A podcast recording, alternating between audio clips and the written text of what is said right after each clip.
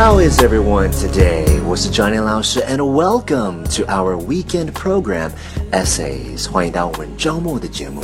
I hope you're having a fantastic day. So, let's take a look at today's writing. Today's essay is called I Have a Dream.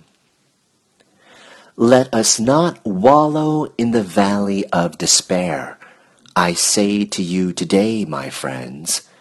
And so, even though we face the difficulties of today and tomorrow, I still have a dream. It is a dream deeply rooted in the American dream.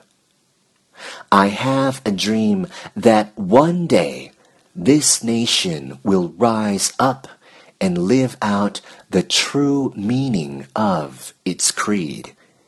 We hold these truths to be self evident that all men are created equal.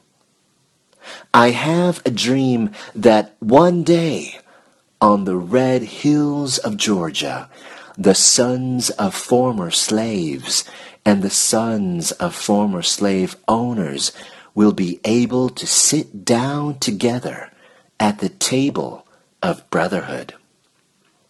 I have a dream that one day even the state of Mississippi, a state sweltering with the heat of injustice, sweltering with the heat of oppression, will be transformed into an oasis of freedom and justice. I have a dream that my four little children will one day live in a nation where they will not be judged by the color of their skin, but by the content of their character. I have a dream today. I have a dream that one day, down in Alabama, with its vicious racists, with its governor having his lips dripping with the words of interposition and nullification. One day, right there in Alabama, little black boys and black girls will be able to join hands with little white boys and white girls as sisters and brothers. I have a dream today.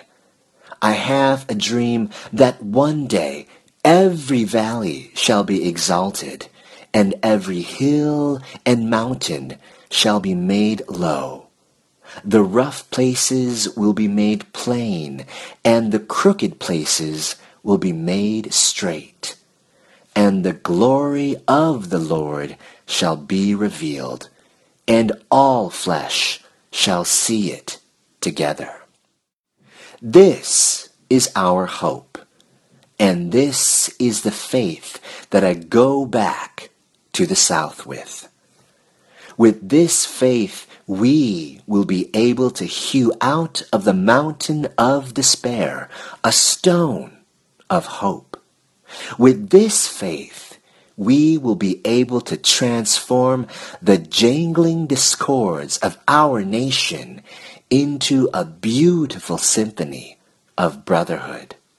With this faith, we will be able to work together, to pray together, to struggle together, to go to jail together, to stand up for freedom together, knowing that we will be free one day.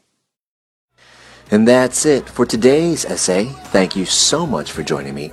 Remember，如果你想要多看 Johnny 老师的作品，或者是看更多学习英文的 information，你可以加入我们的公众号 i v y e n g l i s h 编字符 z y。我是 Johnny 老师，and I'll see you next time. I'll get there.